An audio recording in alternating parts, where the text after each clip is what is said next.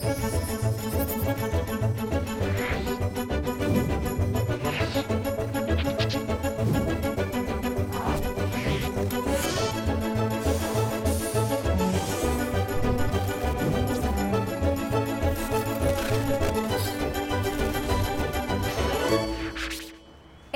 Última década, la pasión por coleccionar autos antiguos ha crecido considerablemente.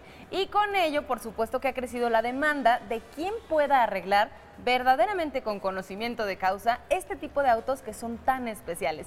Y por eso es que hoy estamos visitando a Gerardo aquí en su taller, que él, además de ser un apasionado de los autos antiguos, es un conocedor de qué es lo que se tiene que hacer para poder arreglar este tipo de coches sin demeritar su estética y el propio valor que tienen por la antigüedad, ¿cierto Gerardo? Sí, así es.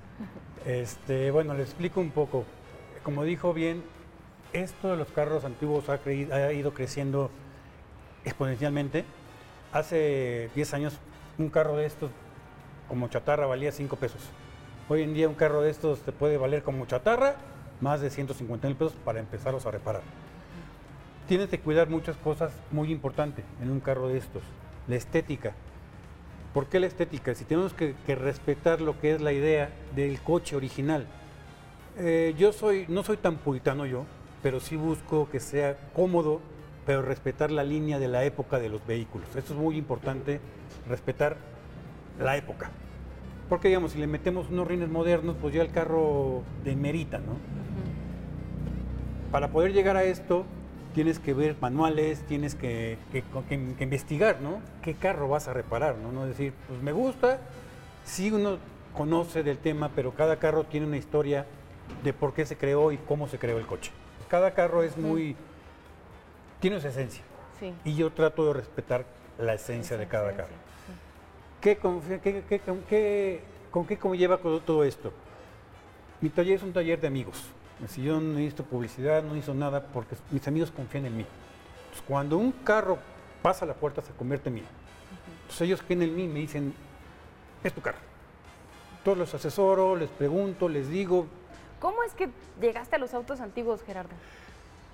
A mí siempre me gustó los carros, toda la vida, desde muy chiquito. Tanto era mi pasión por los carros que los gerentes me veían, a pesar de que yo no trabajaba para las agencias, me dijeron, Gerardo, tú tienes potencial, tú vas para otra cosa. Entonces me mandaban a cursos que ni yo tenía ni por qué ir, pero mí, pues, yo ahí iba. Entonces, gracias a Dios, siempre me he ido muy bien. Siempre he tenido la bendición de que siempre me he ido bien en todo lo que he hecho.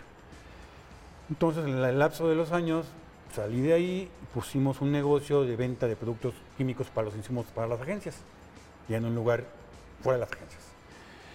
Ya basado a esto, empecé a arreglar esta camioneta. Pues no la empecé a arreglar, la mandé a un taller que me dijeron en cuatro meses te la saco. Y pues pasaron cinco años eh, con demandas y todo y la, la saqué desarmada. La llevé al lugar donde yo tenía mi oficina y con un pintor empezamos a desarmarla, a palatearla y entonces mis mismos amigos me dijeron, oye Gerardo, te quedan muy bonitas y hágala en mi carro, ¿no? Entonces esperaba y pasaba el, el stand-by de mi camioneta por hacerle a otro coche de otro amigo. Y así fue pasando. Ya quedó la camioneta después de seis años de todo el calvario, terminamos la camioneta. De hecho, después dije, ¿y ahora qué voy a hacer? Ya la acabé, ¿no? ¿Y, ¿y qué sigue? Entonces de ahí seguí haciendo otros carros, me hice de otros carros antiguos, pero eran mis carros personales, entonces yo mis- eran mis tiempos, ¿no? Si no me importaba qué tiempo iba a tardar yo en cada carro, porque eran míos. Hace dos años, este,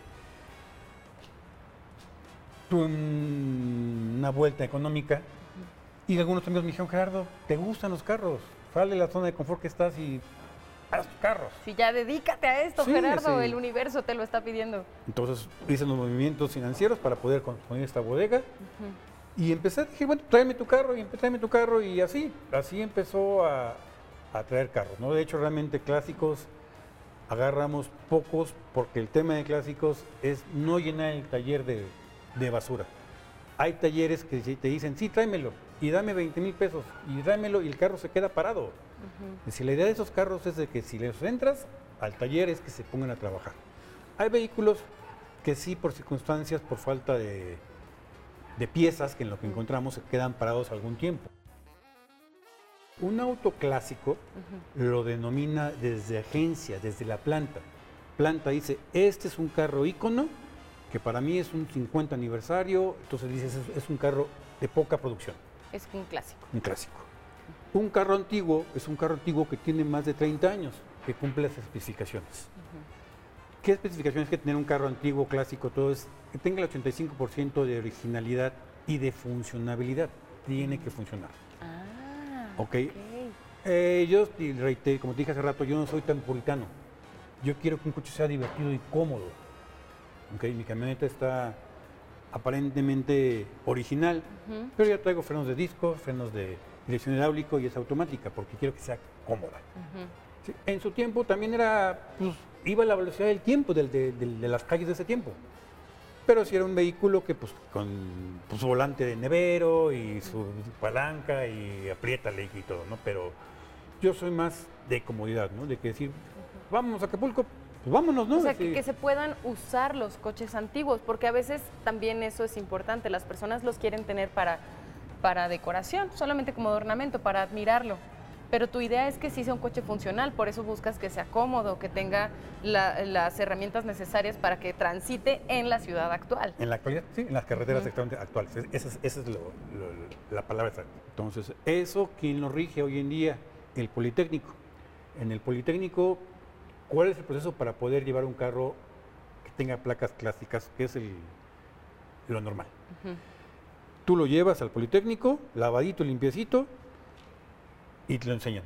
Si les gusta a ellos, pues, sacan sus libros, pasa, te dan tu holograma y ya vas a Cetravi a hacer tu baja de placas y tu alta de placas de auto antiguo. Es un trámite muy barato, un poco engorroso, pero pocos carros pasan por el mismo tema de, de las modificaciones que hacen.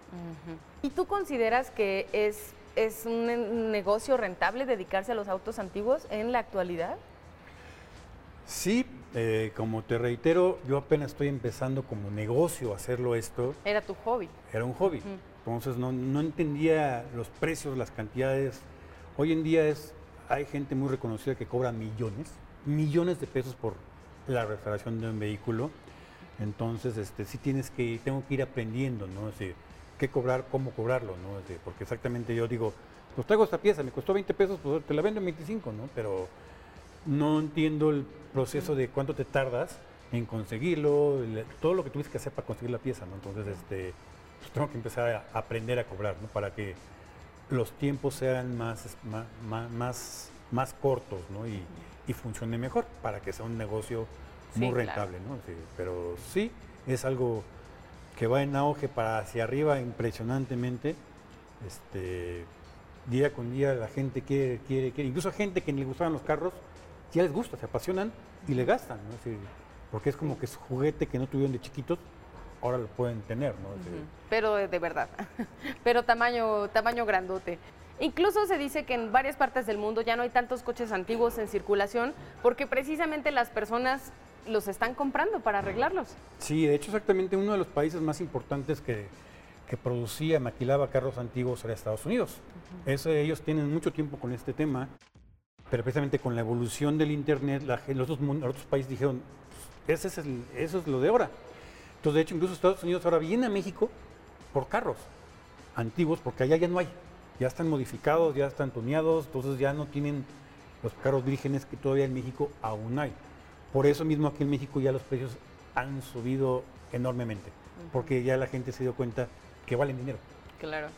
que nada más esperan, esperar al, al- al buen postor, van a pagarles muchísimo dinero por el coche. Bueno, entonces creo que me gustaría platicar con Pablo precisamente para que nos platique acerca de su mini y de esta experiencia de poseer un coche antiguo. Claro que sí.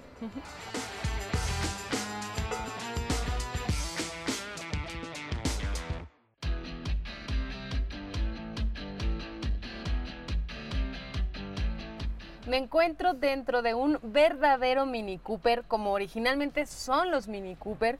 Es un mini, mini, mini y es de Pablo. ¿Qué tal? ¿Qué tal? Buenas tardes, buenos días.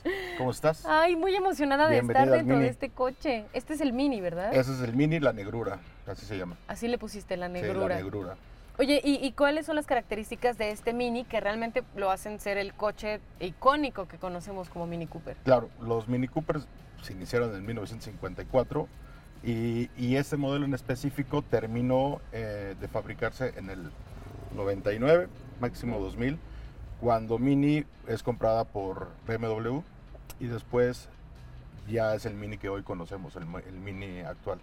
Este año este carro es un modelo 75 y, y bueno, tiene un motor de 1275 centímetros cúbicos, ya tiene ciertas eh, amenidades. eh, yo creo que los países eh, donde fue creado este, eh, construido, le pusieron ciertas regulaciones para eh, seguridad del, del- del conductor. ¿Qué podemos ver aquí? Sí, que podemos ver ¿Cómo aquí. ¿Cuáles son? Este carro ya, ah, como, como los bochos traían también, traen su cenicero. Yo, nosotros tenemos un bocho 1970 y el cenicero venía acá abajo. Ese ya, ya lo traía acá afuera. Y luego esto ya se lo pusimos nosotros. Este era un radio de tránsito- eh, transistores. Ya no, ya es un electrónico. Que eso fue adaptación nuestra. Y luego como el bocho también, este ya trae un sistema de calefacción tanto para la parte superior como para dentro de los carros. Los minis han conservado esta perilla hasta hoy, que si le giras, cierras y le giras, abre y la puedes eh, dirigir. Eso ha sido desde aquella tiempo, desde esta época hasta hoy. Sigue en la misma, el mismo sistema. Y, y bueno, aquí tra- ya traemos, como este, este carro eh, vivía en, Hol- en Holanda, pues trae para, para la niebla, la niebla trasera, trae defroster y ya trae eh, intermitentes. Estos son los, fa- los faros de penetración que, propios de, de este, de este carro para, para pues, el área donde lo manejaban. El, el volante. El volante es un volante, si lo ves, es, es elevado, a diferencia de los, o- o los otros, para que podamos estar en el habitáculo. Como es un habitáculo pequeño, pues se requiere que esté un poco más elevado, pero así sale. Y aquí tenemos, si le oprimes ese botón, A ver. vamos a tener el claxon. Ese mero, ese, ese botón es el claxon. Ok, Y no, no lo tiene hay- aquí. No, No, no, no, es no. acá, ok. Y así hay este, diferentes cosas. Y, y la verdad es, es una, un carro para cuatro personas, cabemos cuatro personas cómodas. Aun cuando se ve pequeño, cuatro personas caben perfecto aquí. Caben perfecto, caben sin ningún problema. Y, y bueno, es un motor pequeño, sí, va a ir más lento, pero eh, es, es una maravilla este carrito. Pero es precioso, me, me gustan mucho los acabados. ¿Estos son los acabados originales? Son- ¿Así es el tablero? Sí, sí, sí, todo es original. Se, Es como se es- ve un poco lastimado, pero pues ha- habría que restaurarlo, pero yo prefiero tenerlo así que perder su originalidad. Su originalidad. No. Es precioso. Vamos a verlo por fuera porque Vamos a quiero... verlo. ¿Y cómo salgo? ¿Cómo se abre esta puerta? Pues mira, esta perilla, la perilla que tienes allá, en vez de para abajo es para arriba. Ahora sube, el- trata de subir el, el vidrio. Ok, a Sube el vidrio. Es al revés. ¿Por qué es al revés? Qué raro. Así son los, in- los ingleses. En vez de hacerlo como estamos acostumbrados para bajarlo, Ajá. es como si lo subieras, se baja. Ay, Dios es mío, qué particular. ¿verdad? A ver, vamos a, a ver este coche por fuera. Pues mira, te voy a enseñar el motor. Creo que es una parte bonita del, del carro. Es- este motor, Es, es muy chaparrito, ¿se dan cuenta? Es muy, muy bajito. 1.35. 1.35, muy chiquito. Ese motor, aquí ya lo, lo arreglamos, lo restauramos y lo dejamos en color verde británico. Ok. Le, le quitamos el filtro original y le pusimos este de alto, de alto flujo. Y, y bueno, pues este es, todo esto se desarmó aquí en el taller de Gerardo. Lo bajaron y repararon toda la pared de fuego. Oye, y veo que, por ejemplo, los faros también son- son antiguos, son, originales. Son muy originales. bonitos. Sí, y, y la verdad es que no, no alumbran mucho, como faro viejo, pero eh, pues prenden y cubren. Y esto te ayuda mucho con estos. Ok, Estos Sí. ya son nuevos. Y esos son nuevos. Ok. Sí, sí, sí, estos son de, de alta penetración. Entonces. ¿Es parte no de lo que tú le, le adaptaste para poderlo utilizar? Es parte de lo que adaptamos para funcionar. Funcionar en la noche en México. En México, sí, Sí. que sea así. Pero vean las llantitas, qué chiquititas son. Vean esta llantita. como un coche de juguete. Sí, es un RIN 12. Y, y bueno, pues sí, como de juguete. Es- sí, es como de juguete, está precioso. Pero, por ejemplo, ¿cómo es manejarlo aquí en la ciudad? Pasar los topes y eso. Sientes todo.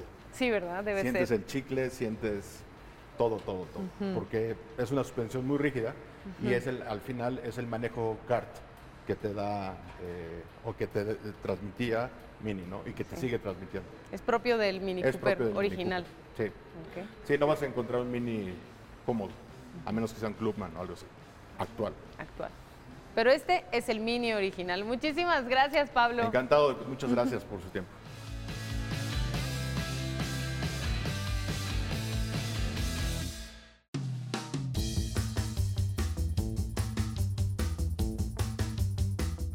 Ya hemos escuchado, la parte estética es fundamental para conservar la esencia de los autos clásicos. ¿Y de qué depende la parte estética? Pues en gran medida del trabajo de hojalatería y pintura que se hace a estos coches. ¿Y quién creen que lo realiza aquí? Arturo. ¿Cómo estás, Arturo? Muy bien, muchas gracias. Oye, ¿desde hace cuánto tiempo? Gracias. ¿Desde hace cuánto tiempo te dedicas a la hojalatería y pintura? Como 25 años. ya 25 es llevo. bast- O sea, ya eres un experto en hojalatería y pintura. Puede ser. ¿Es diferente trabajar un auto clásico que un auto moderno en materia de hojalatería y pintura? Sí, es mucho, muy diferente. ¿Por qué? Eh, realmente ya los, los autos los, ya los hacen muy, muy ligeros y la lámina es muy, obviamente muy ligera. Y estos carros es lámina más gruesa y se, se puede trabajar más. Ok. Y los carros nuevos son intercambiables las piezas. O sea, son más bien desechables, digámoslo así. Eh, sí. Ok. Y cuando dices que se puede trabajar más este tipo de lámina, ¿a qué te refieres? Mm, Se puede golpear, calentar, eh, enderezar. Ok. ¿Y para qué la tendrías que calentar? Cuando son golpes, cuando tienen los golpes, se pueden sacar este, los golpes calentando y salen los. los- ¿Y, y cómo, cómo consiguen ustedes darle la forma que tenían, por ejemplo, los autos antiguos, que son formas muy distintas a las de los coches actuales? Si vemos, por ejemplo, este que tenemos aquí atrás, hasta pareciera del futuro por la forma que tiene. Sí, regularmente si le vamos a cambiar del lado derecho, nos fijamos en el lado izquierdo y copiamos la misma parte. Ok. Si en las dos partes vemos otro auto y ya lo copiamos y sacamos sus, sus moldes. ok, ok. Este coche que estamos viendo aquí, ¿qué coche es? Es un Carman Guía 74. Ok. ¿Y, y qué características tiene para ti que estás trabajando la hojalatería y la pintura? Pues, pues que es un auto, pues así viejito y sí es este, un poquito complejo porque muchas veces este, pensamos que ya está y no tenemos que volver a afinar y, y ya está y otra vez afinamos otra vez y hasta otra vez. pulirlo totalmente a que quede como nosotros queremos. Ok. Una vez que lo pintas, ¿hay que darle algún acabado especial o tienen alguna particularidad de estos Sí, hay que pulirlo. Ya pintado hay que dejarlo secar y este, se lija otra vez y se pule. Y se pule. Para que darle- brillen así como ese, Exacto. esa, esa forma de brillar que tienen los coches antiguos. No sé cómo explicarlo, pero que no es igual de los coches nuevos. Como que sí se ven diferentes. No sé si es por la lámina o por la pintura o por qué será. Por el transparente. Llevan un transparente de altos sólidos y es el que le damos el buen da acabado ese- y ese da- acabado. nos da el brillo. Ok. Bueno, pues parece que todavía tienes bastante trabajo, así que te dejamos trabajar. Gracias. Gracias, Arturo. Gracias.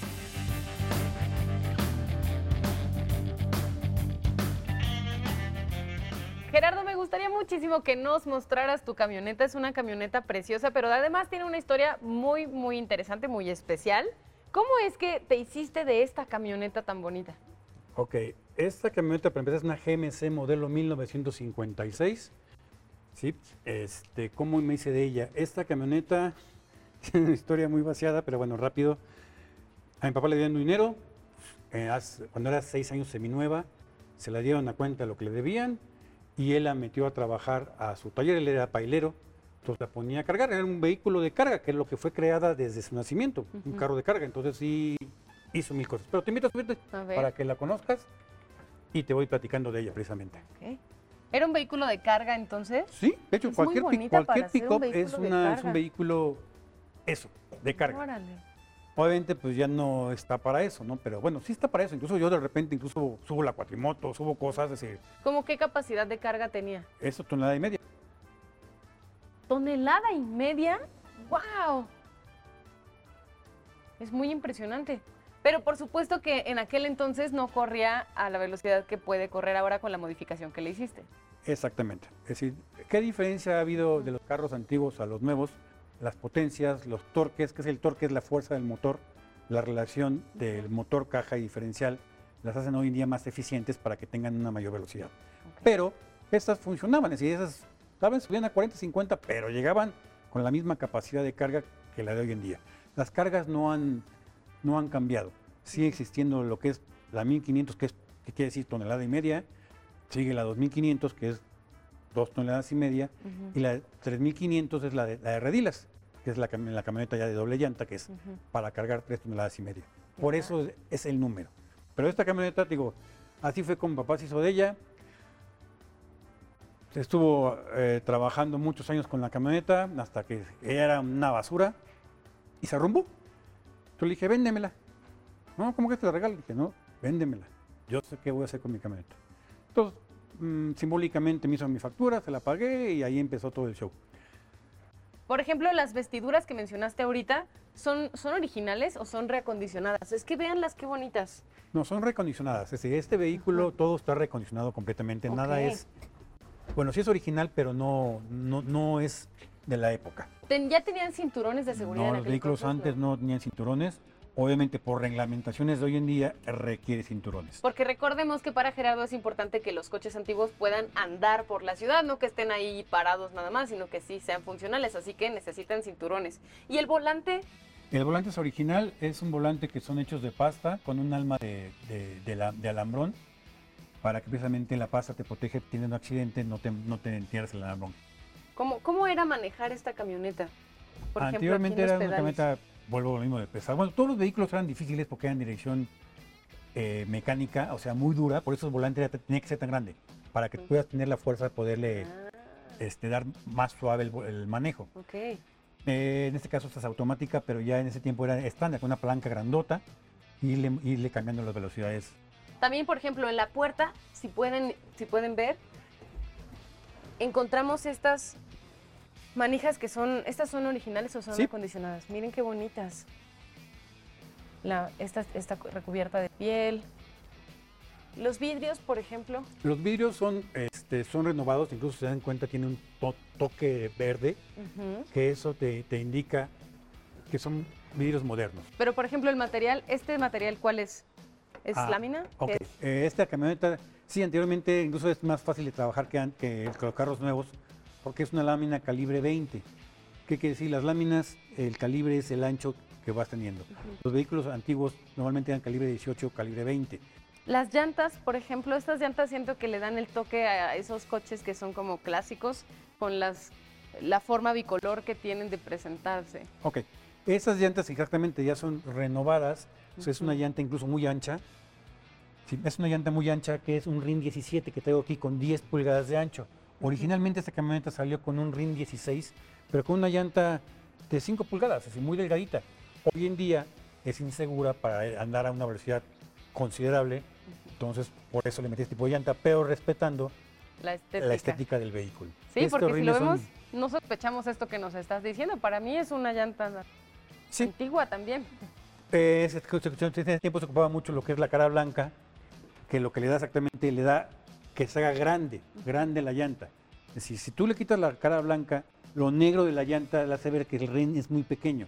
Al ponerle la, la franja blanca, hace, percibe que sea un ring grandote. Ok. Esa es la función de la... De la cara bicolor. Ajá, exactamente. Ah, yo no sabía eso. Qué bonita está tu camioneta. Me da hasta como miedito tocarla y manipularla. Por ejemplo, cerrar la puerta, yo la cierro así despacito, pero me dice Gerardo que es con un fuerza. poquito ¿verdad? fuerte, un poquito fuerte. No, bueno, no tan fuerte, pero bueno, ya cerró.